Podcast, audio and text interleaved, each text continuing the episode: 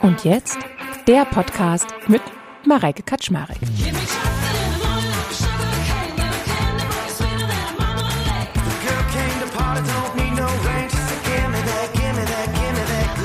Diese Überlastung, die Frauen spüren, das wollen wir eigentlich lösen. Ne? Diese Überlastung kommt ja sehr, sehr stark durch das Ignorieren der eigenen Bedürfnisse, durch das Nicht-Verarbeiten der externen Impulse, durch die fehlende Haltung, die man einfach verliert, durch diese ganzen Veränderungen, die passieren.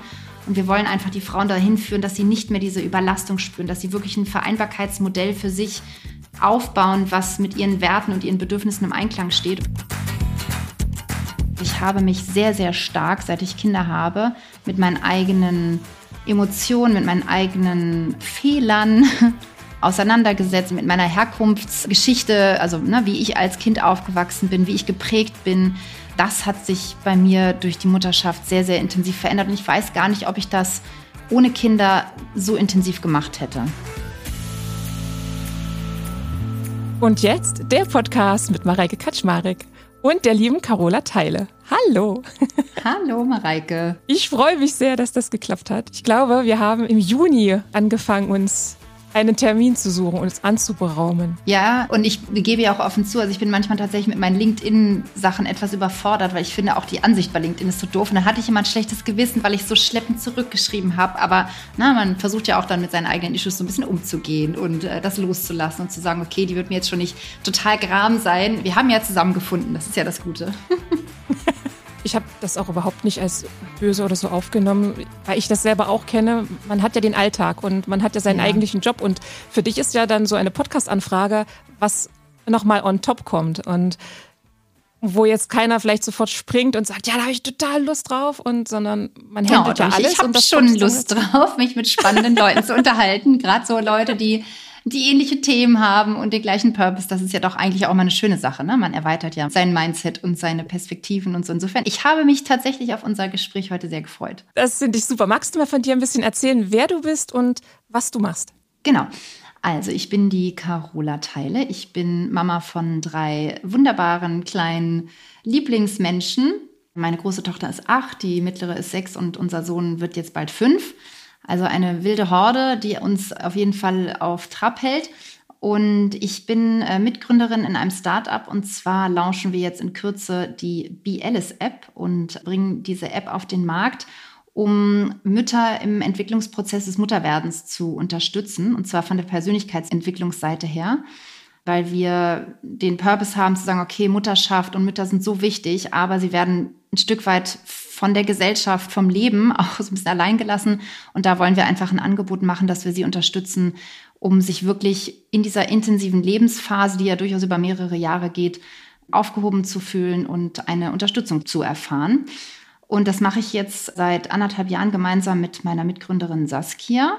Und wir sind beide Mütter, wir wohnen an unterschiedlichen Orten, wir machen das also zu 100 Prozent remote und sehen uns ab und zu vor Ort. Und ja, ich lebe selber, wie ich ja eben schon auch sagte, in der Nähe von Berlin. Bin allerdings nicht gebürtige Berlinerin, sondern komme eigentlich aus der Nähe von Hamburg. Da bin ich auch gerade bei meinen Eltern in einer Vereinbarkeitsstation, weil wir noch keine Hortbetreuung haben diese Woche. Und ja, so lebe ich und versuche alles, wie man immer so schön sagt, unter einen Hut zu bekommen. Ich bin verheiratet seit oh Gott, muss ich kurz rechnen, seit 2011 bin ich verheiratet. Ja, also seit. Guck in den zwölf, Ehering. Zwölf, ja, genau, in meinem Ehering steht das tatsächlich auch drin, wobei da steht unser Kennenlerndatum. Wir haben uns kennengelernt im Dezember und haben dann auch im Dezember geheiratet am gleichen Tag. So ganz romantisch. Oh. Äh, ja, ich bin auch irgendwie Romantikerin und habe, ja, wie ich eben schon sagte, meine Tochter ist jetzt acht. Also ich bin das erste Mal 2015 Mutter geworden im Januar. Und gefühlt war das noch so eine ganz andere Welt damals. Und ja, jetzt sind wir 2023 irgendwie doch ein Stück weiter, aber manchmal auch irgendwie nicht. Also es ist doch eine krasse Phase und lässt einen sehr viel über sich selbst nachdenken. Und so bin ich oder das bin ich. Als du 2015 deine Tochter bekommen hast, was hast du denn beruflich vorher gemacht? Warst du richtig eingespannt? Ja, ich war sehr eingespannt. Also ich habe bei der Lufthansa Cargo gearbeitet als Führungskraft. Ich habe mehrere Jahre dort Führungspositionen bekleidet, war im Ausland, habe in New York gearbeitet für fast vier Jahre, Habe also sehr viel Zeit und Herzblut in meine berufliche Entwicklung gesteckt. Arbeiten hat mir immer sehr viel Spaß gemacht. Ich muss auch ehrlich sagen, es gab Phasen in meinem Leben, da konnte ich mir gar nicht vorstellen, Kinder zu haben. Und als ich dann Mutter wurde, bin ich tatsächlich auch sehr schnell wieder eingestiegen. Also ich hatte eine fortschrittlich denkende Chefin, die selber zwar keine Kinder hatte, aber sie wusste zum einen, sie wollte gerne, dass ich halt am Ball bleibe, weil wir hatten ein relativ großes Projekt, was wir gerade gemeinsam mit dem Flughafen München gemacht hatten. Und so hat sie mir die Möglichkeit gegeben, okay, ich steige nach acht Wochen wieder ein und zwar in so einer Mini-Teilzeit mit 100 Prozent Homeoffice. Das war 2015 auch noch ganz, ganz fortschrittlich. und es hat wirklich mir auch gut getan, weil ich habe immer gern mich auch beruflich engagiert und hatte dann mit einem Kollegen vor Ort so eine Art Tandem gebildet, der halt das Tagesgeschäft so ein bisschen abgebildet hat und ich habe die Teamleitung weitergemacht und konzeptionell so ein bisschen an der Zukunft geschraubt und genau, das war so mein Leben, bevor ich dann äh, viele Veränderungen erfahren durfte durch die Mutterschaft. Hattest du Freunde oder Freundinnen im Freundeskreis, die selber schon in dieser neuen Welt waren, dass du gesehen hast, okay, sowas kommt so und so ähnlich auf mich zu? Jein. Also erstens, ich habe einen großen Bruder, der ist ein Dreivierteljahre älter als ich. Der hatte schon einen Sohn, der damals dann drei war. Und der hat auch tatsächlich fast zeitgleich sein zweites Kind bekommen. Wir hatten tatsächlich den gleichen Stichtag, aber meins kam zu spät und seins kam zu früh. Also dann wurde es irgendwie doch zwei Wochen. Also ich habe bei ihm schon gesehen, was das bedeutet, auch als Vater heutzutage ja die Elternschaft zu leben. Und ich hatte eine gute Freundin, die schon zwei Kinder hatte zu dem Zeitpunkt, als ich mein erstes Kind bekam. Aber dadurch, dass all meine Freunde eigentlich wild verteilt über Deutschland oder im Ausland waren, habe ich das nie so wirklich mitbekommen. Also ich war jetzt nicht eine Freundin, die regelmäßig dann mit der besten Freundin und ihrem Baby in Cafés gesessen hat oder so, sondern das war für mich tatsächlich eine komplett neue Situation. Ich kann mich noch erinnern, als ich 2015 im März das erste Kind bekam, da war meine beste Freundin schon mit fünf Jahren voraus. Also ihre mhm. Tochter kam 2010 auf die Welt und ich war auch viel im Ausland und habe dann immer nur von Weitem mitbekommen, wie das so ist. Und wir haben uns halt wenig getroffen, weil ich dann auch in Berlin war und sie in der Heimat. Ich habe das schon wahrgenommen, dass das eine Veränderung ist, aber so richtig begriffen. In der Tiefe hatte ich das nicht tatsächlich. Mhm. Also ich weiß noch, als es dann bei mir soweit war, ich war wie unter Schock, obwohl ich wusste, was, also ich habe mir eingebildet, ich weiß, was auf ja. mich zukommt, weil ich habe, glaube ich, gefühlt jedes Elternmagazin ja, von Eltern, diese Zeitschrift. Ja, ja. Ich glaube, die ersten sechs Monate habe ich jede Zeitschrift verschlungen, bis ich irgendwann dann gesagt habe, boah, es reicht mir, ich habe ja jetzt schon gar keine Lust mehr. Aber Aber darauf vorbereiten konnte mich irgendwie doch keiner. Ja, ich glaube, es gibt ja unterschiedliche Typen. Ne? Lustig, wie du sagst, dass du dich da sehr intensiv darauf versucht hast vorzubereiten, kann man ja eigentlich nur sagen. Ich habe eher so das komplett ausgeblendet. Ich wollte auch nichts über die Geburt wissen. Ich wollte einfach nur sagen, alles klar, ich kriege das Kind. Mir ging es auch zum Glück gut in der Schwangerschaft, in jeder meiner Schwangerschaften mhm. zum Glück. Aber ich wollte mich da bloß nicht mit befassen, was es alles bedeutet. Ne? Ich habe dann auch natürlich einen Geburtsvorbereitungskurs gemacht, aber eigentlich nur, weil ich wissen wollte, wie ist denn das eigentlich, wenn man einen Dammschnitt braucht, weil das war so meine größte Sorge. Ne? Ich so, oh mein, oh mein Gott, wenn, ich wenn man so einen Dammschnitt braucht, das war für mich irgendwie der fürchterlichste Gedanke. Aber ansonsten habe ich mich damit überhaupt nicht befasst. Und ja, es war für mich ähnlich wie bei dir. Man war dann plötzlich so, bam, also Ne? Alles verändert sich und alle sagen ja immer, ein Kind verändert alles, aber das kann man wirklich erst begreifen, bilde ich mir ein, wenn man es wirklich selbst erlebt. Absolut, sehe ich auch so. Was würdest du denn sagen? Wie hat sich denn Carola ohne Kinder versus Carola mit Kinder verändert? Ich gebe ganz offen zu, dass ich, als ich noch keine Kinder hatte, war ich sicherlich ein Teil des Problems, das wir heute haben. Gerade in der deutschen Arbeitskultur, das Thema Anwesenheit und Leistung und Karriere und hast du nicht gesehen. Also ich war schon sehr darauf bedacht, weil ich auch wirklich viel Zeit und Herzblut in meinen Beruf gesteckt habe. Es war mir sehr wichtig. Ne? Mein Beruf war mir wichtig. Es war mir auch wichtig, was ich leiste oder dass halt meine Leistung anerkannt wird. Und ja, wie soll ich sagen? Also ich habe schon auch versucht, ich hatte einen jungen Vater an meinem Team, als ich Führungskraft war. Und ich war immer schon eine sehr empathische Führungskraft. Und ich bin auch wirklich sehr auf ihn eingegangen und habe das versucht zu verstehen, ne? was er so mhm. fühlt. Aber ich glaube auch da, ich konnte es gar nicht so hundertprozentig nachvollziehen. Und als ich dann Mutter wurde, und ich glaube, es war gar nicht in den anfänglichen Monaten oder vielleicht auch Jahren, sondern es ist wirklich tatsächlich ein sehr nachgelagerter Veränderungsprozess, den ich bei mir empfinde. Ich bin viel reflektierter geworden. Also ich habe mich sehr, sehr stark, seit ich Kinder habe, mit meinen eigenen Emotionen, mit meinen eigenen Fehlern auseinandergesetzt mit meiner Herkunftsgeschichte, also ne, wie ich als Kind aufgewachsen bin, wie ich geprägt bin. Das hat sich bei mir durch die Mutterschaft sehr, sehr intensiv verändert. Und ich weiß gar nicht, ob ich das ohne Kinder so intensiv gemacht hätte, weil das natürlich auch manchmal schmerzhaft ist.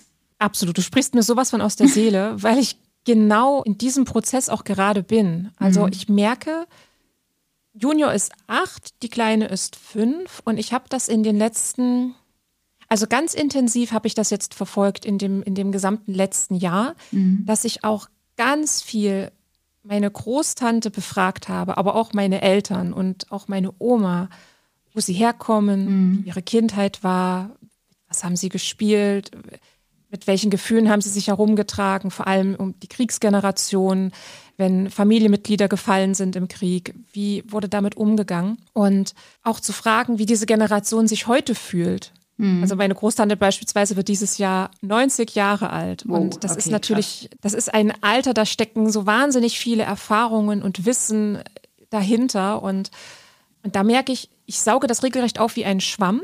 Mhm. Auch meine eigene Erziehung, wo ich herkomme, wie ich geprägt wurde. Das ist ja auch das, was ich in, in meinem Podcast auch immer wieder beleuchten möchte. Deswegen nehme ich mir ja Themen vor, die, mhm. Wo ich selber immer Schwierigkeiten habe. Thema Zweifel, Thema Emotionen generell, verarbeiten, rauslassen, Stichwort verdrängte Gefühle und so weiter, mhm. um dann zu gucken, wo kommt das denn eigentlich her? Wie entsteht denn sowas? Ja. Und was mir damals immer wichtig war, kurz nach der Geburt von dem Großen, das habe ich schon immer zu meiner Mutti gesagt, ich bin Mareike. Ich bin nicht Mama Mareike, sondern ich bin Mareike. Und dann kannst du so ein Dropdown-Menü dir vorstellen und da bin ich Mama, ich bin beste Freundin, ich bin Partnerin, ich bin einfach nur das kleine Kind auch. Ich bin auch ganz viel, ich merke das auch im Umgang mit meinem Mann, dass ich ganz häufig einfach auch noch so kindsköpfisch unterwegs bin und wir irgendwelchen Stuss machen und Blödsinn reden oder sobald ich mit meinem Bruder zusammen bin, da kann sowieso kein anderer mehr folgen, weil wir dann in unserer kleinen Bubble sind.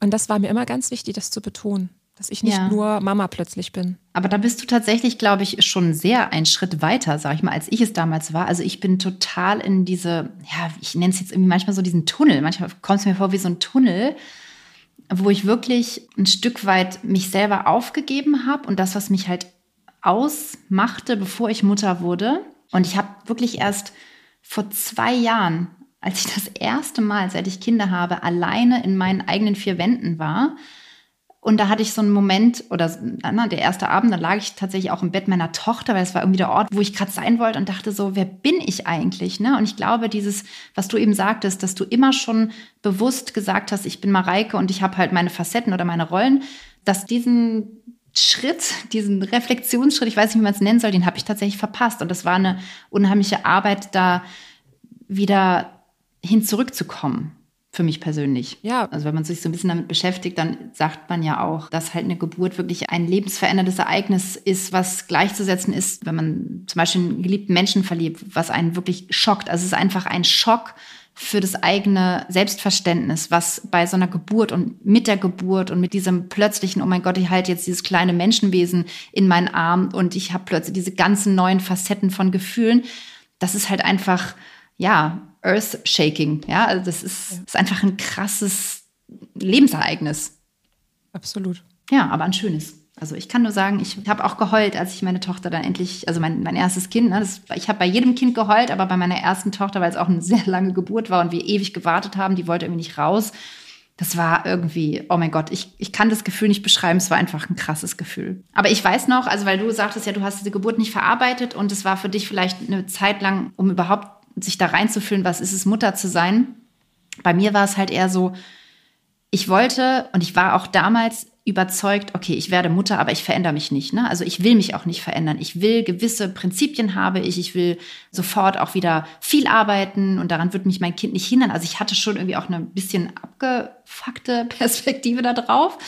Und ich wollte mich nicht verändern. Ich bin zum Beispiel nach vier Tagen nach dieser krassen Geburt, weil ich einfach ich wollte Carola sein, ich wollte weiter in Cafés gehen, ich wollte auch meinem Mann zeigen, hey, ich, ich, ich, ich verändere mich nicht, mhm. keine Angst. Bin ich mit meinem Mann in ein Restaurant gegangen und hatte dieses winzige kleine Wesen und mir tat alles noch weh und ich saß dann in diesem Restaurant und fühlte mich eigentlich total fürchterlich, aber ich konnte es nicht anders machen. Ich wollte raus. Und es war, wenn ich rückwirkend drauf gucke, denke ich mir so, ey, wie bescheuert war das eigentlich, ja? Ich hätte mich einfach ausruhen sollen. Ich hätte das ich habe das durchgezogen und es war auf, auf jeden Fall nicht gut. Ich glaube, das hat mich auch ein bisschen geschockt. Also so, das habe ich auch nicht richtig verarbeitet. Ich verarbeite das wirklich erst retroperspektiv mehrere Jahre später. Mhm. Und das ist irgendwie, ja, manchmal ist es schon komisch, was alles so passiert mit einem.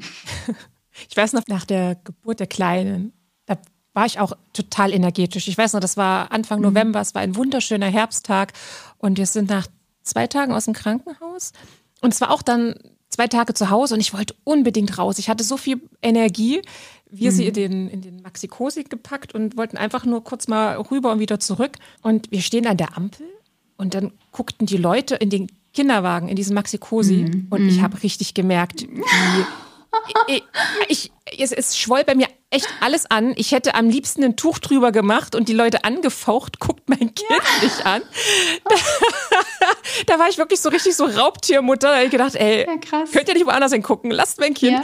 Und dann habe ich auch zu meinem Mann gesagt, kann man wieder nach Hause gehen? Also da war es nicht das Körperliche, sondern war das wirklich, ich hatte dann so ein Bedürfnis, meine Tochter zu beschützen. Ja, krass. Dass da keiner hinguckt. Ja, das ist aber, aber ich, also wenn du dich mit Frauen unterhältst und jeder mal so ein bisschen öffnet, dann hörst du so viel unterschiedliche Geschichten und halt auch Emotionen und das ist schon krass und ich glaube, was vielleicht früher anders war, ich weiß es nicht, dass man das durch Gespräche viel mehr verarbeitet. Aber dadurch, dass wir, ne, du sagtest, hast mich ja gefragt, ob ich irgendwie mehrere Freundinnen hatte. Bei mir war es halt so, dass ich doch ein Stückchen isoliert war und ich hatte gar keinen Gesprächspartner, mit dem ich all diese Sachen besprechen konnte. Und ich bin tatsächlich auch gar nicht so der Mensch, der dann so irgendwie nach außen geht. Aber das dann alles mit sich auszumachen, ist halt auch nicht, mhm. nicht das Allerbeste. Ja, tatsächlich ja. ja. Ich bin mittlerweile zu einer geworden, die sehr viel darüber spricht tatsächlich auch. Und ich weiß auch noch, als nach der ersten Geburt, als ich da so durchhing, da wusste ich auch genau, dass ich nicht darum herum komme, einfach zu reden. Mhm. Also ich weiß nicht, ob du schon mal diesen Begriff der Matreszenz oder der Muttertät gehört hast und alles, was halt so drumherum passiert. Das ist diese Muttertät oder Matreszenz ist so ein bisschen neuere Mütterforschungsergebnisse primär aus den USA.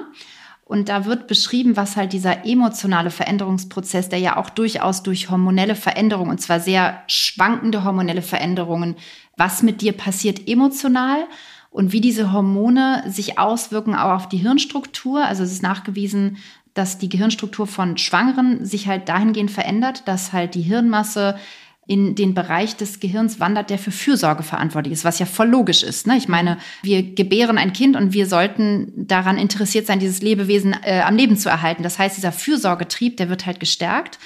Aber diese Veränderung der Hirnmasse und diese Flexibilität, die da im Kopf dann passiert, ist auch tatsächlich eine Gefahrenquelle dafür, dass du halt für psychische Störungen, auch wenn sie nur kurzfristig sind, anfälliger wirst, weil dein Gehirn halt nicht mehr so stabil ist, sondern sich die ganzen Zellen verändern. Und na, das eine ist halt das Extrem mit der postnatalen Depression, aber dazwischen gibt's ja noch ganz viel, ne? ob es Angststörungen sind oder Unruhestörungen oder einfach so in Fragestellungen, wo du denkst, oh mein Gott, was ist eigentlich mit mir los? Was ist mit meinen Gefühlen? Was ist mit meinen Gedanken?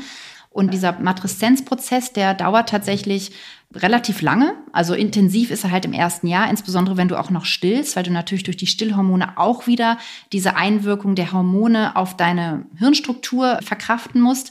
Und wenn man sich damit mal befasst, also ich habe das tatsächlich erst retroperspektiv mit meinem dritten Kind oder nach meinem dritten Kind gemacht, weil ich in alten Tagebüchern gelesen habe und teilweise das, was ich da geschrieben habe, gedacht habe, hey, das bin doch nicht ich. Wie kann ich denn so gedacht haben? Und dann bin ich auf diese Forschungsergebnisse gekommen und dann dachte ich mir so, oh mein Gott, jetzt verstehe ich, was da alles mit mir passiert ist, ne? Und auch diese, ich weiß nicht, ob du es auch kennst, du hast es eben gesagt, als du mit deiner Tochter unterwegs warst und die Leute reingeguckt haben, du hast richtig so einen Beschützerinstinkt. Ja. Diese krassen, ja, dieses Beschützergefühl, ne? Und diese Angst um das Leben deines Kindes, das ist ja auch etwas, was du, also ich kann es halt vorher nicht. Ja. Und das ist halt auch etwas, was man ja irgendwie verarbeiten muss. Und das ist auf jeden Fall mega spannend, wenn man sich damit ein bisschen beschäftigt. Ja, absolut. Ich, ich habe mir das mal aufgeschrieben, das werde ich mir mal in Ruhe durchlesen. Finde ich auf alle Fälle logisch. Wird sich das dann wieder zurückverändern oder bleibt das Gehirn dann in dieser Veränderung? Bei dem einen Forschungsergebnis war die Forschung so weit, dass es bis zu sechs Jahre angehalten hat. Sie haben allerdings danach, also das war das aktuellste Forschungsergebnis, das heißt, die Frauen waren tatsächlich seit Schwangerschaft bis sechs Jahre nach der Geburt immer noch mit diesen veränderten Hirnstrukturen, wurde es nachgewiesen. Und dadurch, dass es halt ein recht frisches und neues Forschungsgebiet ist, denke ich mal, wird da auch noch einiges zutage kommen. Und das ist halt, wie gesagt, primär hormonell getriggert. Ne? Also Hormone wirken sich ja auf unsere Neuronen und was weiß ich und das verändert halt alles. Und da hat der, halt der eine auch stärkere Schwankungen, der andere hat weniger starke Schwankungen und das ist einfach total spannend. Crazy. Ja, echt crazy dass es sowas überhaupt gibt. Also, ja. Wie lange warst du dann in Elternzeit nach der Geburt deiner Tochter? Also ich habe dann Teilzeit in Elternzeit für ein Jahr gemacht, also ne, diese zwei halben Tage von zu Hause aus und bin dann nach dem ersten Jahr, als dann auch meine Tochter in den Kindergarten gekommen ist, also ich hatte halt in der Zeit des ersten Jahres, habe ich mir eine Nanny besorgt, weil mein Arbeitgeber da leider auch nicht so unterstützend war. Ich hatte dann also zweimal die Woche eine, eine junge Frau, die sich um mein Kind gekümmert hat und nach dem einen Jahr bin ich dann 80 Prozent zurück ins Büro und habe dann praktisch meine Elternzeit beendet. Das war für mich so der Schockmoment, ne? weil in diesem ersten Jahr mit den zwei halben Tagen, die ich von zu Hause gemacht habe, das hat mir Spaß gemacht, es war super, ich war zu Hause bei meinem Kind. Und als ich dann aber wieder ins Büro musste und ich hatte einen relativ langen Fahrweg und ich hatte leider dann sehr restriktive Homeoffice-Regelungen plötzlich, das war einfach hart, weil ich dann halt viel und lange von meinem Kind getrennt war. Und ich weiß immer mhm. noch dieses Hetzen vom Münchner Flughafen zurück in die Stadt. Es war immer Verkehr. Und ich wusste immer, wenn das jetzt regnet, dann muss ich noch eine halbe Stunde früher los. Dann habe ich einen blöden Blick bekommen, weil ich dann das Meeting verlassen musste. Also es war halt so das Typische, was heutzutage immer noch berichtet wird, dass die Empathie für Eltern einfach nicht da ist. Ne? Man gilt immer als der schwierige, die schwierige Mitarbeiterin, die halt irgendwie nie da ist, in Anführungszeichen. Ja, du machst ja auch früher Schluss. Ja, ne? natürlich. Ja, ich, ich bin ja, dann, dann gehe ich ja, lege ich ja die Beine hoch und entspanne mich. Ne? Aber dass ich eigentlich dann erst in den wichtigen Teil meines Tages reinkomme, weil ich ja dann irgendwie mein Kind begleite. Und das ist irgendwie bei ganz vielen leider noch nicht angekommen. Und ich hatte eine gute Beziehung zu meiner Chefin und sie hat mich auch weiter gefördert. Trotzdem gab es einfach viele Punkte, die konnte sie nicht nachvollziehen. Und ich glaube, auch sie hatte Probleme damit, sich dafür stark zu machen. Ne? Beispielsweise das Homeoffice-Thema, weil es damals, damals 2015, bei uns in der Branche nicht hoch angesehen war, in Homeoffice zu gehen. Wir hatten viele operative Mitarbeitende, die auch sowieso kein Homeoffice machen konnten. Das heißt, man hätte immer diesen Angriffspunkt geboten, ja, warum darf die jetzt so viel Homeoffice machen und ich nicht? Ne? Es war immer noch dieses, wir wollen, dass unsere Mitarbeitenden hier vor Ort sind, dass wir sie kontrollieren können. Das war echt noch so gefühlt für mich der leitende Gedanke bei dem ganzen Thema.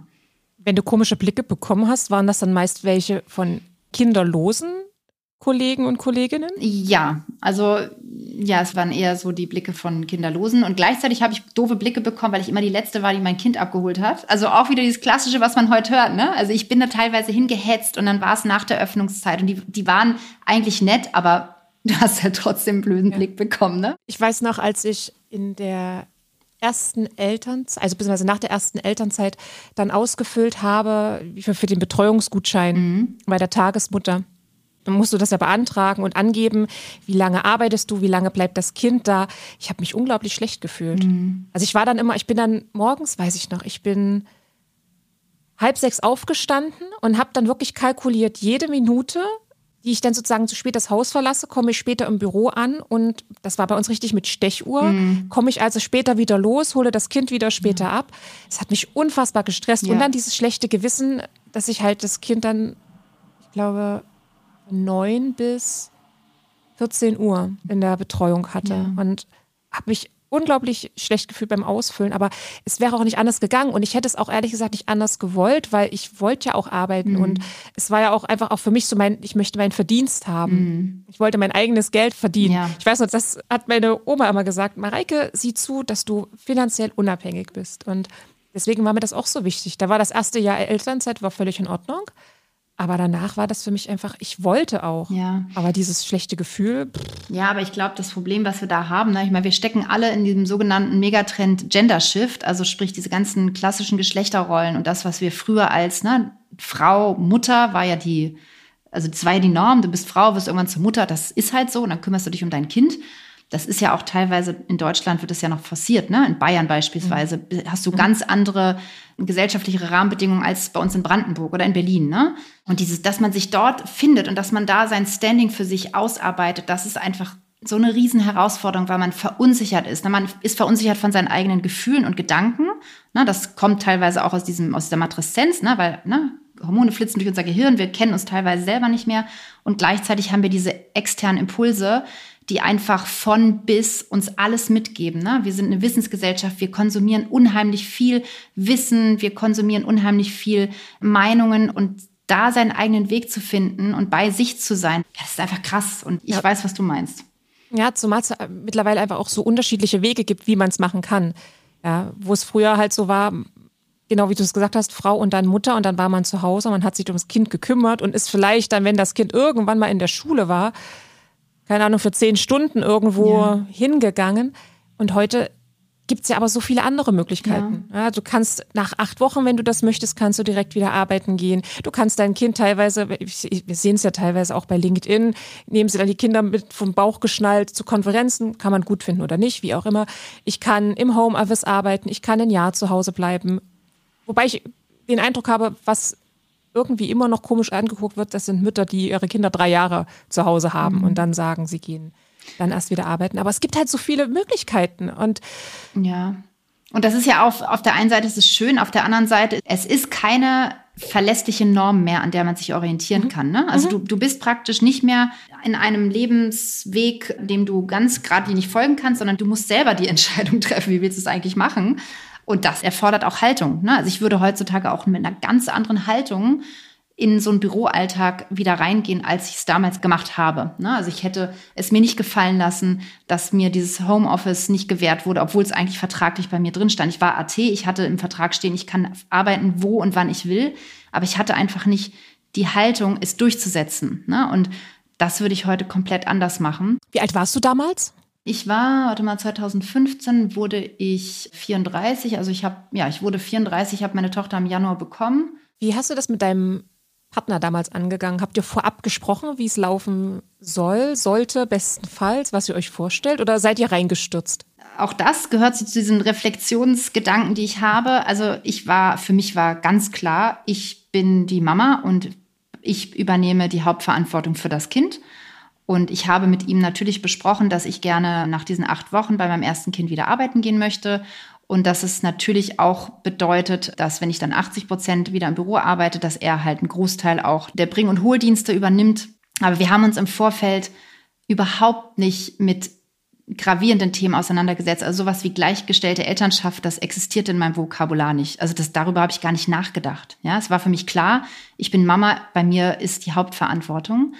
Was aber gut funktioniert hat tatsächlich war dann, als ich ne, nach dem einen Jahr wieder im, im Office war, und wir hatten uns halt einen Plan gemacht, wie das zu funktionieren hat. Und das hat halt nicht funktioniert. Ne? Also mein Plan war, ich gehe ganz früh ins Büro und ich komme dann rechtzeitig wieder und ich mache praktisch die primäre Arbeit mitbringen und holen. Und das hat natürlich nicht funktioniert. Und dann haben wir uns gemeinsam überlegt, okay, wie können wir das schaffen, dass ich auch mal zwei Tage so lang arbeiten kann, wie ich es brauche, damit ich nicht immer den Stift fallen lassen muss. Und da haben wir uns wirklich gut eingependelt. Also wir haben uns eigentlich immer offen und ehrlich unterhalten über das, was ansteht, aber erst nachdem das Kind da war. Wir sind da wirklich ein bisschen blauäugig auch noch reingegangen in das erste Kind, ja. Wobei ich aber auch sage, ich könnte mir vorstellen, dass das jetzt gang und gäbe ist oder so langsam kommt, dass man sich im Vorhinein darüber unterhält. Aber ich glaube, dass der Gros der Leute, der Paare macht das, glaube ich, auch nicht. Also wir haben darüber auch nicht nachgedacht. Also natürlich wusste ich, dass ich in Elternzeit gehe. Mhm. Ich habe damals auch nicht emotional an meinem Job gehangen. Ich hatte damals einen sehr unangenehmen Chef, mhm. angenehme Kolleginnen, aber einen sehr unangenehmen Chef und war deswegen auch ehrlich gesagt dankbar für dieses Jahr Pause. Mhm. Aber ich glaube, es denken sehr wenige darüber nach. Ich weiß noch, es war damals eine ganz bewusste Entscheidung, dass ich aus der ersten Elternzeit zurückgehe mhm. in den Job mhm. und nicht kündige, weil das auch die Zeit war, wo Joel dann Digital Kompakt gegründet hat, also sein mhm. Unternehmen. Und da war klar, das ist eine reine Vernunftsentscheidung. Ich gehe zurück, ich arbeite ganz normal, dass wir auch kontinuierlich Gehalt haben, dass wir abgesichert sind und mein Mann sich dann im Prinzip in Ruhe auf sein Unternehmen konzentrieren kann und ich mich auf das Kind. Und ich merke, es ist jetzt die Schwierigkeit, jetzt hatte sich das so eingegroovt, dass ich eher den Großteil übernehme. Mhm. Und jetzt muss ich zugeben, ist die Schwierigkeit, jetzt diesen Shift hinzubekommen, dass es sich einigermaßen angleicht. Und das ist wahnsinnig viel Reibungspotenzial, kann ich sagen. Ich glaube, das erfahren viele. Also diese Konflikte in der Elternschaft, die ja eigentlich dadurch entstehen, dass ne, wir Mütter auch Ansprüche haben, uns beruflich zu verwirklichen. Und damit meine ich gar nicht, ne, äh, dass es egoistisch ist oder sowas, sondern mhm. Frauen, die das für ihre Identität brauchen, in ihrer Persönlichkeit halt diese Komponenten haben, dass sie gerne berufstätig sind und halt auch etwas anderes noch bedienen als die Mutterschaft. Die brauchen es einfach, um ausgeglichen zu sein, um halt eine gewisse Zufriedenheit in ihrem Leben zu finden. Aber das bedeutet natürlich gleichzeitig, dass die Männer auch eine Veränderung akzeptieren müssen, ob sie wollen oder nicht. Ne? Wenn die Frau sagt, hey, ich möchte aber genauso viel arbeiten wie du, dann bedeutet das für den Mann automatisch, okay, entweder müssen wir das komplett auslagern oder ich muss mich halt mehr einbringen. Und dann geht es im Kern immer um das Thema, wie viel Zeit gebe ich von meiner Berufstätigkeit frei, um sie der Familie widmen zu können. Und da haben natürlich die Männer auch noch ihre Baustellen und da hat die Gesellschaft die Baustellen, die sie aufmacht für die Männer dass das natürlich auch nicht die Norm ist, ne? dass Männer sich rausnehmen, dass Männer Teilzeit arbeiten gehen für die Familie. Und da sehe ich halt auch in meinem Freundes- und Umfeldkreis und auch mit Vätern, mit denen ich rede, dass sie damit zu kämpfen haben. Ne? Wir Frauen, wir drängen wieder rein, wir sagen, wir wollen mehr Ausgleich in der Berufstätigkeit, wir wollen auch diese finanzielle Unabhängigkeit.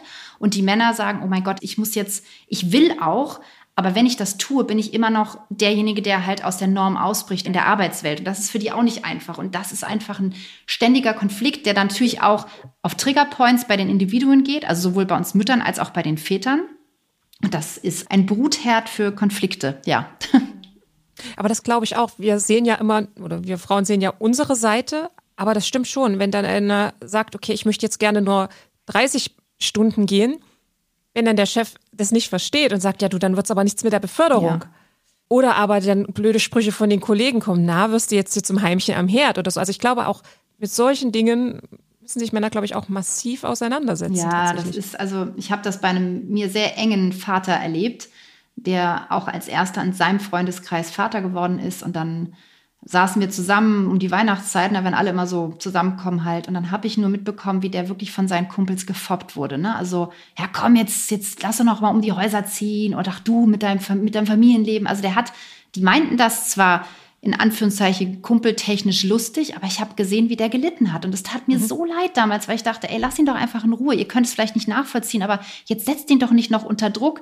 Der hat genug Konflikte, die der irgendwie gerade verkraften muss. Der braucht jetzt nicht noch euch, die ihm so, so diesen, so, hey, komm jetzt, sei mal ein Kerl und ne, sei nicht so ein Weichei, so nach dem Motto. Ne? Und das tat mir so leid. Und ja, das passiert natürlich auch in der Arbeitswelt, vielleicht nicht in dem gleichen Vokabular, aber halt mit diesem, ja, also wenn Sie hier bei uns äh, jetzt Elternzeit nehmen, länger als die zwei Monate, dann brauchen Sie gar nicht mehr gucken, wie Sie hier weiterkommen wollen. Und das passiert immer noch. Ja, absolut. Ah, das war bei mir damals auch im, im alten Unternehmen. Da ist dann ein Kollege in Elternzeit gegangen und da kam dann von unserem damaligen Chef dann auch immer Sprüche, ja, der ist ja jetzt in Elternzeit, wozu hat er denn eine Frau? Ja, denke, ja, ja, wozu hat er eine Frau? Was ist das für eine selten dämliche Aussage? Und, oder wenn sich dann der andere Kollege auf Kind krank gemeldet hat, er kann da nicht ihre Frau einspringen? Ja, es ist, es, ist, es ist einfach ein Umbruch. Und wir haben leider, und ich meine, ich, ich kenne auch Männer, ne, dieser, dieser typische böse alte weiße Mann, wie man ihn ja gern betitelt. Ich kenne solche Menschen. Ich habe auch einen Vater, den ich sehr schätze, der aber auch noch so seine Denkmuster hat. Mhm. Und die können teilweise auch nicht anders, weil die so geprägt sind. Und diese Prägung bei denen aufzubrechen, das ist A, eigentlich ja nicht unsere Aufgabe, aber wenn wir von denen so ein Stück weit abhängig sind, dann müssen wir schon irgendwie das als unsere Aufgabe sehen und zumindest für uns eine gewisse Haltung entwickeln. Und ich behaupte, ich behaupte, dass die Haltung macht es halt auch aus, ne? so wie ich mich positioniere ja. und wie ich auch kommuniziere. Wenn ich jetzt sage, hey, pass auf, ich möchte sieben Monate Elternzeit nehmen, das ist mir wichtig, das möchte ich erleben, das ist mein Anspruch an mein Leben, ist was anderes, als wenn ich hingehe und sage, oh, ich, ich würde wirklich gerne, ich weiß, es ist vielleicht schwierig, aber ne, mit diesem in Anführungszeichen bittstellerischen Hingehen. Und mhm. ich glaube, diese Haltung, das ist etwas, was alle Väter unbedingt entwickeln müssen, sich selber klar machen, was will ich eigentlich? Und wenn ich das will, dann muss ich das selbstbewusst kommunizieren, dann bin ich auch nicht so angreifbar. Aber natürlich ist mir auch bewusst, dass es A nicht jeder kann. Und ja, ich weiß auch, dass es da noch immer auch Dinge gibt, die dann passieren, die, die einfach Eltern sich nicht leisten können. Ne? Wenn der Mann dann wirklich bedroht ist, seinen Job zu verlieren oder was auch immer, mhm. dann ist es schön mit der Haltung, aber dann ist es halt auch nicht realistisch. Glaubst du, dass Frauen da eher in der Lage sind, schneller die Dinge zu hinterfragen oder auch durchzusetzen, weil ganz steile These, weil Männer sich schwer tun, mit Gefühlen und Emotionen umzugehen, zu äußern und das nach draußen zu transportieren? Ich glaube, ja. Ich glaube, dieses Reflexionsvermögen, was es ja letztendlich ist, das ist eher etwas, was uns inne liegt, wo auch immer das herkommt. Ich, ich, ich vergleiche das immer ganz gerne früher ne, mit meinen Freundinnen, als wir alle noch Single waren und wir waren irgendwie, sind um die Häuser gezogen, hat einen Typen kennengelernt und das, dann hat er sich nicht gemeldet und haben wir telefoniert und haben stundenlang analysiert, warum der sich nicht meldet, ja. Und der Typ, irgendwie drei Tage später war alles gut und der hatte einfach was zu tun. Also damals war schon klar und ich hatte auch natürlich Freunde, also Männer, die denken ganz anders oder die denken halt gar nicht so weit wie wir. Wir denken halt vieles in, in, in unendlichen Dimensionen. Ne? Und ich glaube natürlich, dass das auch dazu führt, dass wir mit den Themen, die, die, die wir jetzt eben ne, benannt haben, ne, mit dieser Veränderung durch die Mutterschaft und was es auch gesellschaftlich bedeutet, dass wir dadurch viel offener sind, das überhaupt zu hinterfragen und uns selber auch zu hinterfragen. Und dass Männer ja das vielleicht nicht so nicht so bereitwillig tun, weil ihnen vielleicht früher auch immer gesagt wurde, ja, hier Gefühle und, und Emotionen und Äußern ist eigentlich nicht so männlich, lass es mal lieber sein. Ich denke, da ist doch noch ein Unterschied, würde ich sagen, ja. Findest du, dass deinem Mann und dir die Balance geglückt ist zwischen Elternschaft und Beruf, Alltag? Ich glaube, wir haben einen guten Weg gefunden, darüber zu streiten. Ja, natürlich streiten wir auch mal, aber wir haben einen guten Weg gefunden, miteinander zu kommunizieren ich muss ganz klar sagen, ich bereue gewisse Entscheidungen, die ich getroffen habe, weil ich war tatsächlich mit meinem zweiten Kind, bin ich dann ausgestiegen, habe auch ein Jahr Elternzeit gemacht und bin dann auch bei meiner Firma ausgestiegen, habe eine gute Abfindung bekommen und wollte unbedingt noch ein Studium machen. Und ich habe, dann kam Corona noch dazu, also ich habe relativ lange, war ich dann raus aus der Berufswelt und habe das auch immer mit meinem Mann so abgestimmt. Der hat dann für sich seine Karriere weiter gebaut. Das war auch vollkommen in Ordnung.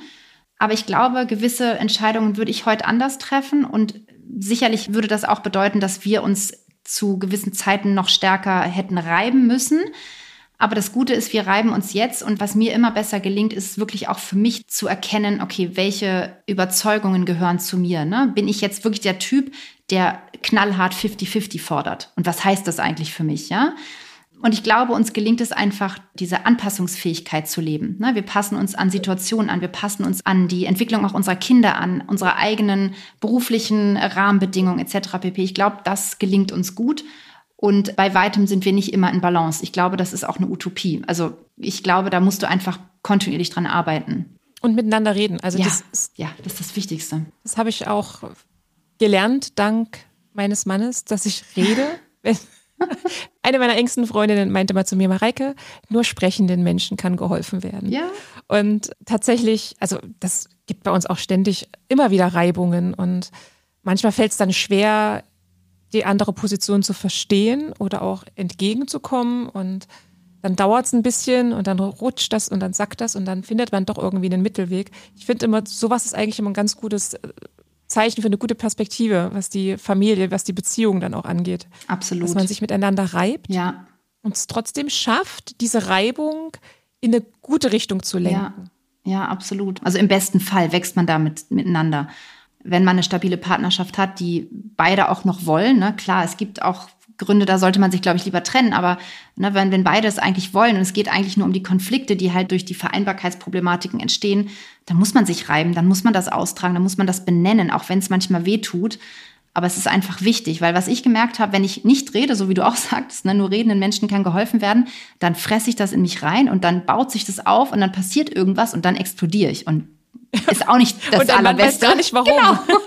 Dann weiß keiner warum und ich dann letztendlich, ja, ich fühle mich danach schlecht. Genau, aber was das für mich dazu gehört, ist beispielsweise, ich bin selbstständig, ich bin wesentlich flexibler als mein Mann. Ich mache wesentlich mehr auch äh, mit den Kindern, also was die Betreuungsaufgaben angeht.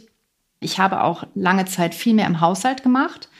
Und irgendwann, na, je mehr ich mich da mit dem ganzen Thema auseinandergesetzt habe, dachte mhm. ich so, ey, ich bin doch hier nicht der Depp für alle. Ich mache und tu und ich mache immer alles und ich mache es im Stillen und ich rede nicht drüber und ich beschwere mich auch nicht, weil na, mir wurde immer so eingetrichtert, ne, beschwer dich bloß nicht, sei irgendwie mhm. fleißig und wie auch immer.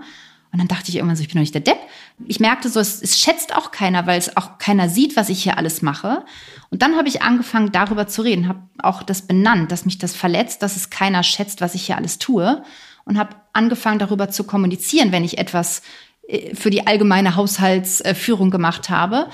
Und das hat uns beiden geholfen, auch meinem Mann zu erkennen, okay, offensichtlich ist das so eine Belastung für mich, also emotional, dass wir da was ändern müssen. Und ich habe auch ganz klar gesagt, ich brauche Hilfe. Ich kann das nicht mehr alles alleine machen, äh, weil es dann auch beruflich mit mir intensiver wurde, also mehr Zeit nötig war. Und da haben wir, glaube ich, echt einen guten Weg gefunden, wie man immer so schön sagt, ich meinem Mann nicht mehr irgendwie sagen muss, was er machen soll, sondern er erkennt von alleine, was gemacht werden muss. Und das finde ich halt eine unheimliche, das ist irgendwie so ein Beziehungsquantensprung, der echt cool ist. Ja. Wo du dann nicht sagst, mein Mann hilft mir im Haushalt, sondern genau. Genau. Er, er macht halt einfach. Und wir leben Teil. beide hier und wir kümmern uns beide Absolut. um unseren Haushalt. Ne? Und ja, das ist, glaube ich, auch ganz wichtig. Diese unsichtbaren Tätigkeiten, die viele Mütter ja machen, die keiner sieht und keiner wertschätzt, das führt ganz oft wirklich zu hoher emotionaler Belastung, weil man sich dann einfach nicht wertvoll fühlt. Ne? Du kriegst keine positive Rückmeldung. Stichwort Mental Load. Ja. Was man sieht. Mental Load, ja. Glaubst du, die vorangegangenen Generationen hatten das ähnlich? Hatten die ein ähnliches Thema? Ich glaube, es war dadurch, dass, also vorangegangene Generationen, ich meine, da müsste man halt weit zurückgehen. Früher, ne, als die Industrialisierung kam, war es ja auch so, die Frauen haben auch Kinder bekommen. Und wenn du nicht gerade irgendwie mega privilegiert warst und irgendwie eine Haushälterin hattest und eine Kinderfrau, dann sind die Frauen halt arbeiten gegangen und die Kinder waren halt, ja, entweder waren die alleine oder irgendjemand anders hat sich gekümmert. Ich glaube, das Thema Mental Load entsteht, weil, also A, wir Eltern heutzutage eine viel aufgeklärtere und eine viel informiertere Ansicht auf Elternschaft haben. Ne? Wir können uns verhüten, wir müssen keine Kinder bekommen. Wenn wir Kinder bekommen, ist es meistens eine freie Entscheidung. Und einher mit dieser freien Entscheidung geht, dass der Druck und das Bedürfnis, dass man seinen Kindern natürlich dann auch ein schönes Leben bietet. Das heißt, wir haben einen viel höheren Druck, was es bedeutet, Kinder heutzutage aufzuziehen. Mhm. Wir haben ein viel stärkeres Wissen, ne? was passiert mit Erziehungsmaßnahmen, ne? ob es jetzt das Thema Kinderschlagen und was weiß ich, was früher ja noch mhm. gang und gäbe war. Also wir wissen viel mehr über Kinder großziehen. Und gleichzeitig bekommen wir weniger Kinder und meistens wachsen unsere Kinder ein bisschen isoliert auf. Ne? Also früher, wie es so war, hast irgendwie ein Dorf gehabt und Kinder sind halt rausgegangen, haben gespielt miteinander. Die Eltern mussten gar nicht so viel sich einbringen. Die waren kein Spielpartner, die waren ja, Erziehungsperson, aber die Kinder sind halt irgendwie rausgegangen, hatten sich miteinander. Also wir sind heutzutage viel dichter bei den Kindern. Wir sind viel mehr Spielpartner, Erziehungsberechtigter, emotionaler Auffangmensch. Also wir sind eine andere, wir haben eine andere Rolle für unsere Kinder als noch vor mehreren Generationen. Und mit dieser veränderten Rolle in dieser Eltern-Kind-Beziehung kommen halt viel mehr Ansprüche und viel mehr Gedanken. Und dann ist das Thema, okay, mein Kind muss ein Hobby machen und mein Kind muss irgendwie sozial hier vernetzt sein. Und außerdem gibt es die WhatsApp-Gruppe im Kindergarten und dann gibt es auch noch die WhatsApp-Gruppe aus der Schule. Und dann hat die WhatsApp-Gruppe im Sportverein schon wieder gesagt, wer macht den nächsten Kuchen. Also dieses ganze Thema der Einflüsse, der Wissenseinflüsse führt, glaube ich, dazu, dass wir diese gedankliche Organisationsarbeit auf so einem hohen Level betreiben müssen, dass es einfach ja zu viel wird. Alleine schon das Thema ne, Lunchboxen. Ja, früher ist das Kind in die Schule gegangen, dann kam es nach Hause, hat es vielleicht noch eine Pausenstulle mitbekommen. Aber ne, an was muss ich heute alles denken, wenn mein Kind den ganzen Tag in der Schule ist? Dann hat sie an dem einen Tag Sport, dann braucht sie auf jeden Fall genug zu essen. Okay, dann muss abends die, die Brotbox wieder rausgeholt werden, dann muss ich sie sauber machen, dann muss ich gucken, ob ich die richtigen Snacks da habe. Um Gottes Willen, was essen wir bloß die Woche über? Also man muss ja viel mehr ja, gedanklich leisten heutzutage. Wobei wir doch aber früher auch Essen in, der Schule hatten. Aber ich glaube, ich habe einfach nur ja, eine ganz normale Brot gehabt mit, mit Leberwurst oder mit mhm. Käse. Da gab es da nicht, oder da habe ich jetzt vielleicht noch einen Apfel mitgenommen. Mhm. Aber so wie das jetzt ist, mit Gurkenstückchen noch mhm. und, und noch ein bisschen Blaubeeren und ach, vielleicht noch irgendwo noch ein kleines süßen Snack mhm. und ja, also da kommen natürlich auch dann wieder die externen Einflüsse. Ne? Also ich meine, ich sehe das selbst reflektiert mit unserer Brotbox. Ich habe dann eine schöne Brotbox zur Einschulung gekauft. Die ist dann unterteilt in sechs kleine Kammern. Und dann ist natürlich in diesen Werbebildchen, die man sieht, wenn man das Ding online bestellt, was du da alles Schönes reinpacken kannst. Und das Kind hat natürlich auch einen Anspruch, dass dann alles irgendwie schön aussieht. Und den Anspruch, den habe ich natürlich selber auch, was totaler Blödsinn ist. Es würde auch reichen, wenn ich eine ganz normale Tupperbox nehme, so wie du auch gerade sagtest, und da ein Brot reinpacke und vielleicht einen Apfel mit in die Schultasche gebe. Ne? Aber das ist halt so dieses Anspruchsdenken, was uns teilweise natürlich auch extern durch soziale Medien etc. pp. vermittelt wird. Das müssen wir entweder ablegen und unser Ding machen oder wir müssen es halt gedanklich verarbeiten. Und ja, die meisten wählen die zweite Variante, inklusive myself. Was antwortest du denn Leuten, die sagen, ja, aber früher haben wir das doch auch alles alleine hinbekommen? Ich kriege das tatsächlich gar nicht so oft. Ich weiß nicht genau. Ich bin in, aufgewachsen in Niedersachsen. Meine Mutter war damals äh, Lehrerin, die hat Teilzeit gearbeitet.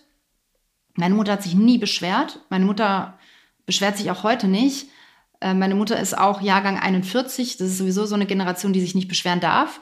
Und in meinem Freundeskreis war meine Mutter fast die einzige, die gearbeitet hat. Also ne, gerade alte und neue Bundesländer das ist auch nochmal ein Unterschied. Also ne, gerade Niedersachsen, Bayern, NRW, Baden-Württemberg hast du auch heute noch andere Umstände, als du es in Brandenburg, Berlin etc. hast.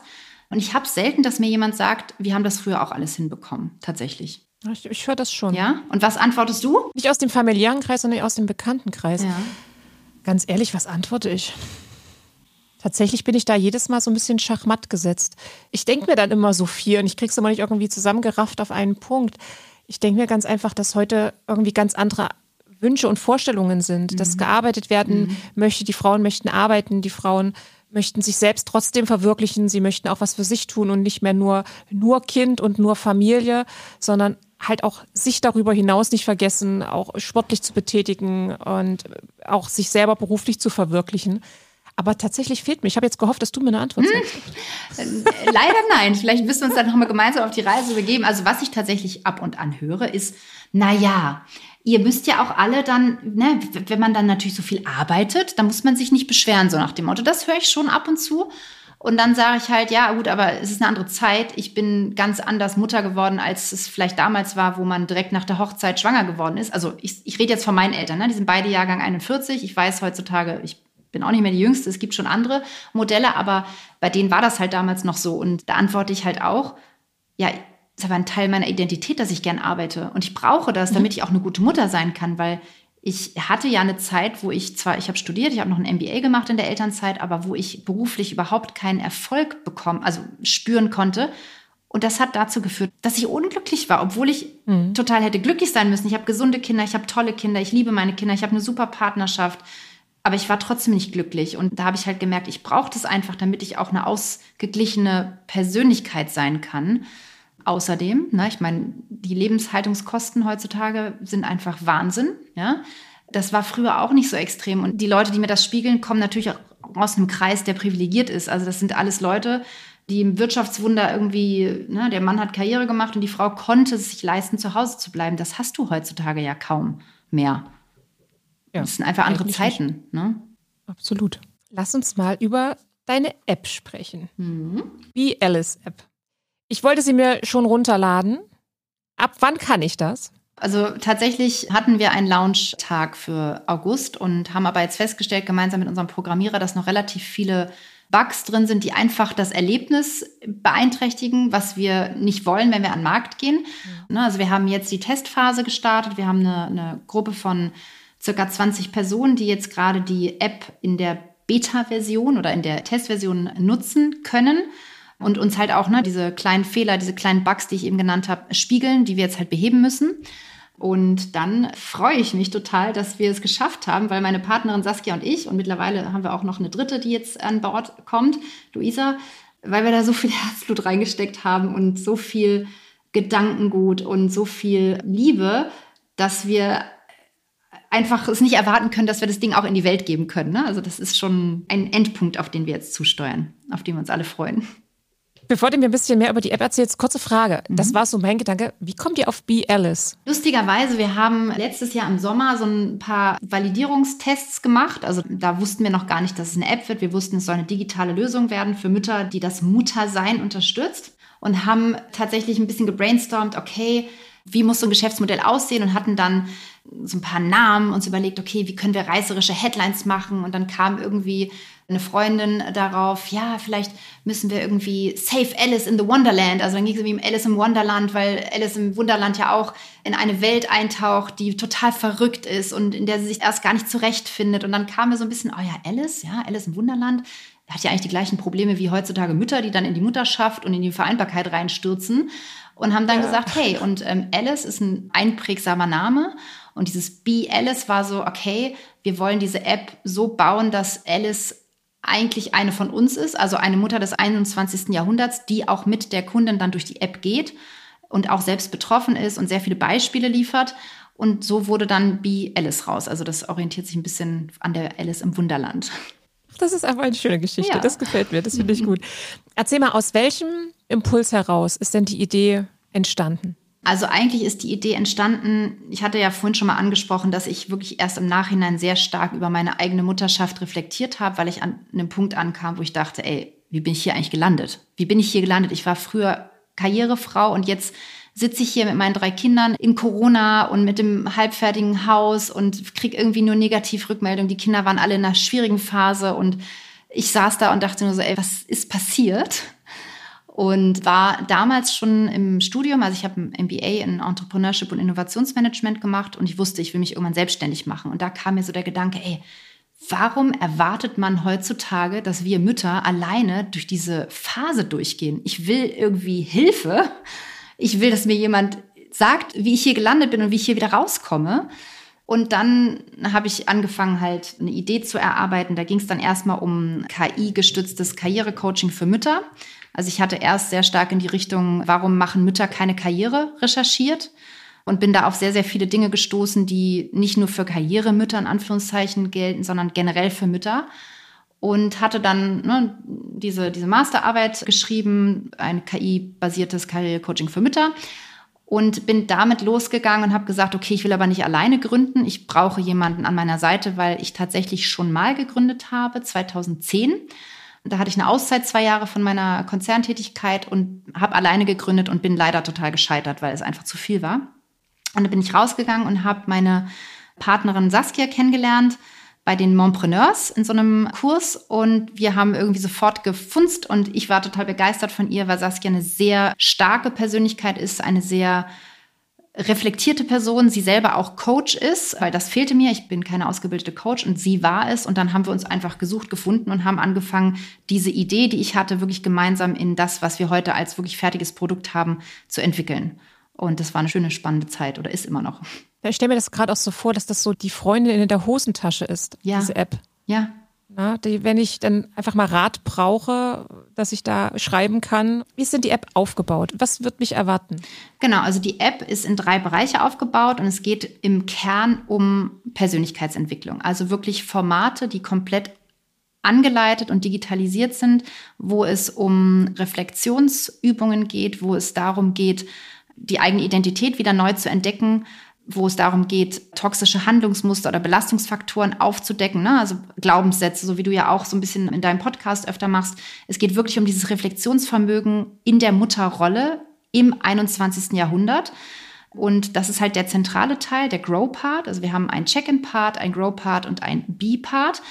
Und im Check-in-Bereich geht es um Selbstfürsorge und Achtsamkeit. Da gehen wir sehr stark auf das Thema Emotionen verarbeiten ein, weil wir festgestellt haben, dass wir Mütter im Alltag unheimlich vielen sehr negativen Emotionen ausgesetzt sind. Es sind ganz viele Frustmomente, es sind ganz viele Verletzungen, die passieren, auch durch die Kinder, die sie gar nicht meinen, aber die einfach da sind.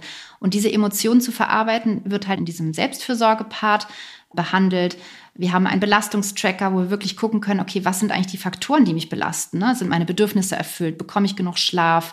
Äh, bekomme ich genug Wertschätzung? Gucke ich äh, positiv in die Zukunft? Habe ich Angst? Und dann haben wir halt Achtsamkeitsübungen drin, Meditationsübungen drin, wo es wirklich darum geht, kümmere dich um dich selber, kümmere dich um deine Bedürfnisse.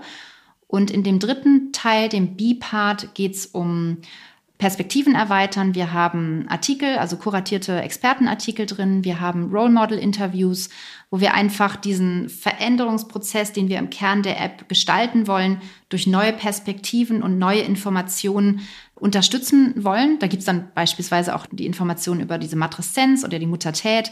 Das kennen die meisten Frauen nicht und es ist eine mhm. so wichtige Information, die man haben sollte als Mutter.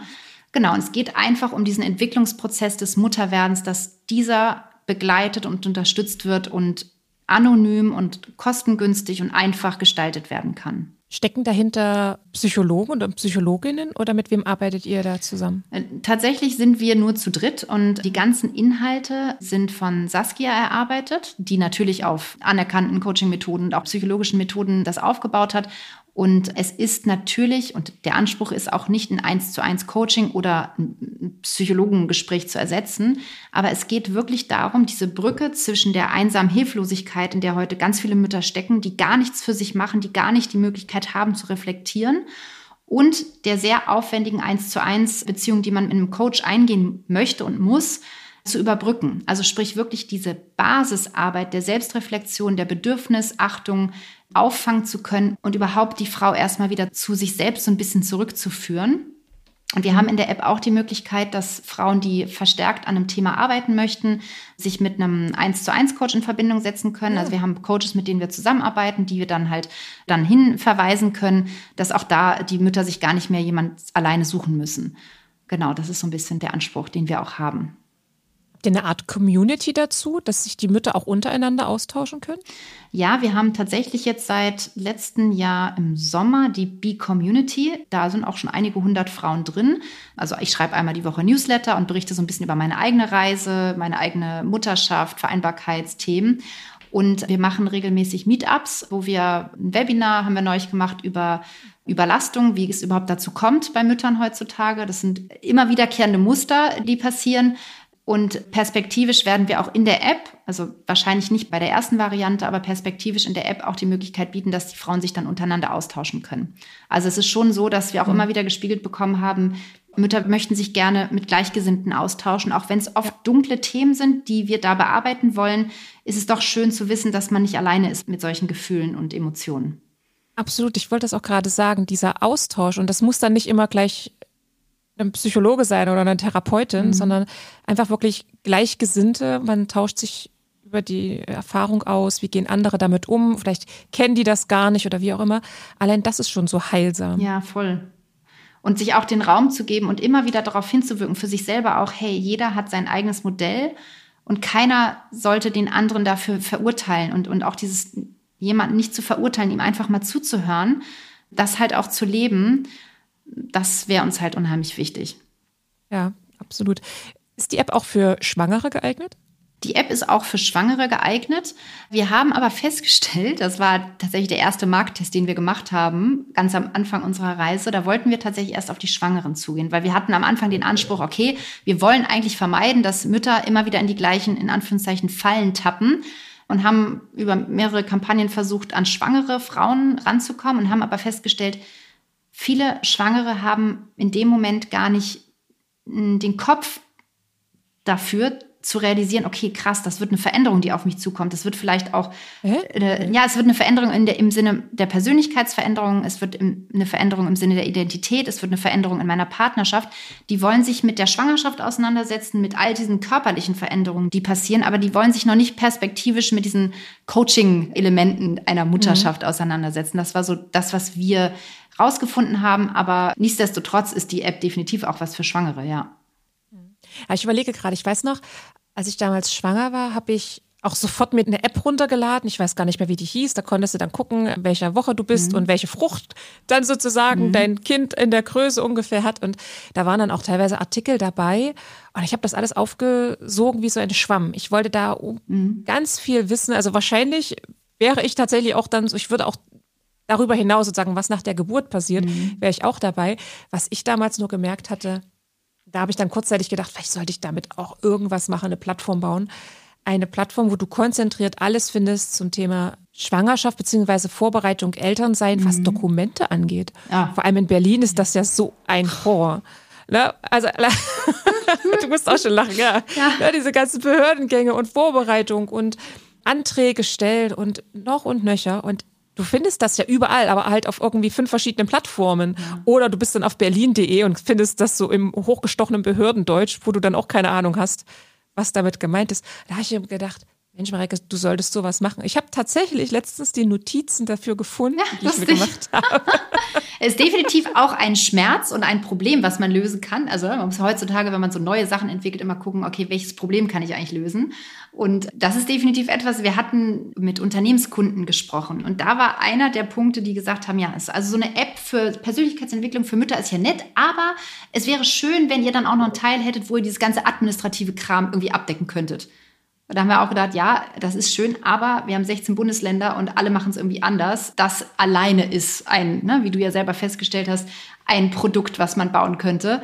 Aber ja, das ist definitiv Ich hätte sogar schon einen Namen. Ich hätte einen Namen für euch. Und zwar, ihr habt ja die Be Alice App. Ja. Und dann ist das die Pre-Alice. Die Pre, oh, das ist ja süß. Das ja. werde ich mir mental mal notieren.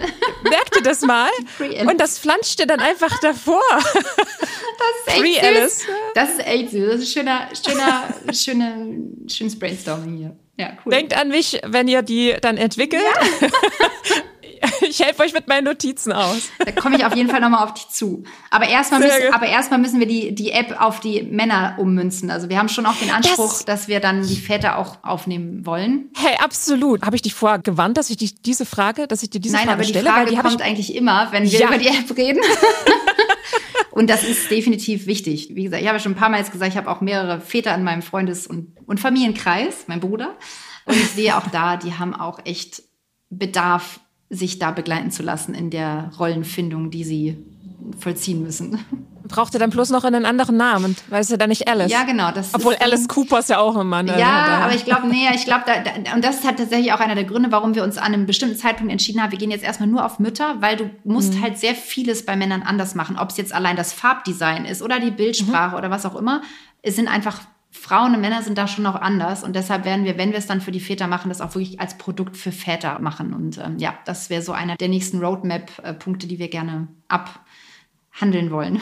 Und dann wahrscheinlich euch einen Mann irgendwie mit ins Board holen. Genau. Einen männlichen Mann. Genau. Mit dem Horizont fest im Blick. Ja. Wobei, also den Horizont fest im Blick hat bei uns Saskia auch. Bei uns ist Saskia echt so die Macherin und die, die das Ganze sehr, sehr stark und sehr strukturiert vorantreibt. Da können wir uns nicht beschweren.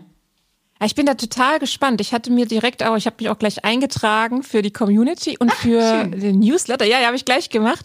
Ich bin sehr gespannt. Also ich bin definitiv dabei. Was wird die denn kosten? Die App wird, also wir bieten zwei Modelle an. Wir haben einmal ein Drei-Monats-Modell und einmal ein Jahresmodell. Und wir haben grundsätzlich immer sieben Tage kostenfreie Testperiode.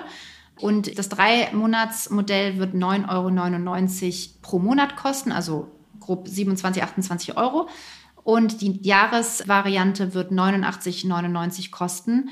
Was, wenn du es vergleichst mit einem 1 zu 1 Coaching, was ich ja eben sagte, mhm. was wir gar nicht ersetzen wollen, aber diese Basisarbeit und diese wichtige Grundarbeit, die man damit legen kann, ist wirklich sehr, sehr kostengünstig. Wenn du überlegst, du hast die 24-7 an deiner Seite, du kannst sehr, sehr viel in dieser App machen für dich, dann ist das, glaube ich, ein guter Preis.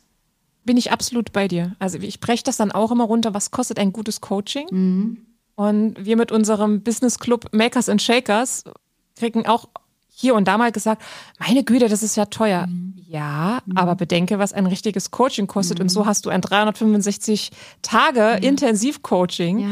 Ja, ich glaube, da darf man auch in sich investieren. Ne? Also ich glaube, das gibt einem einfach unheimlich viel. Ne? Also wir sagen ja immer, diese Überlastung, die Frauen spüren, das wollen wir eigentlich mhm. lösen. Ne? Diese Überlastung kommt ja sehr, sehr stark durch das Ignorieren der eigenen Bedürfnisse, durch das Nicht-Verarbeiten der externen Impulse, durch die fehlende Haltung, die man einfach verliert, durch diese ganzen Veränderungen, die passieren.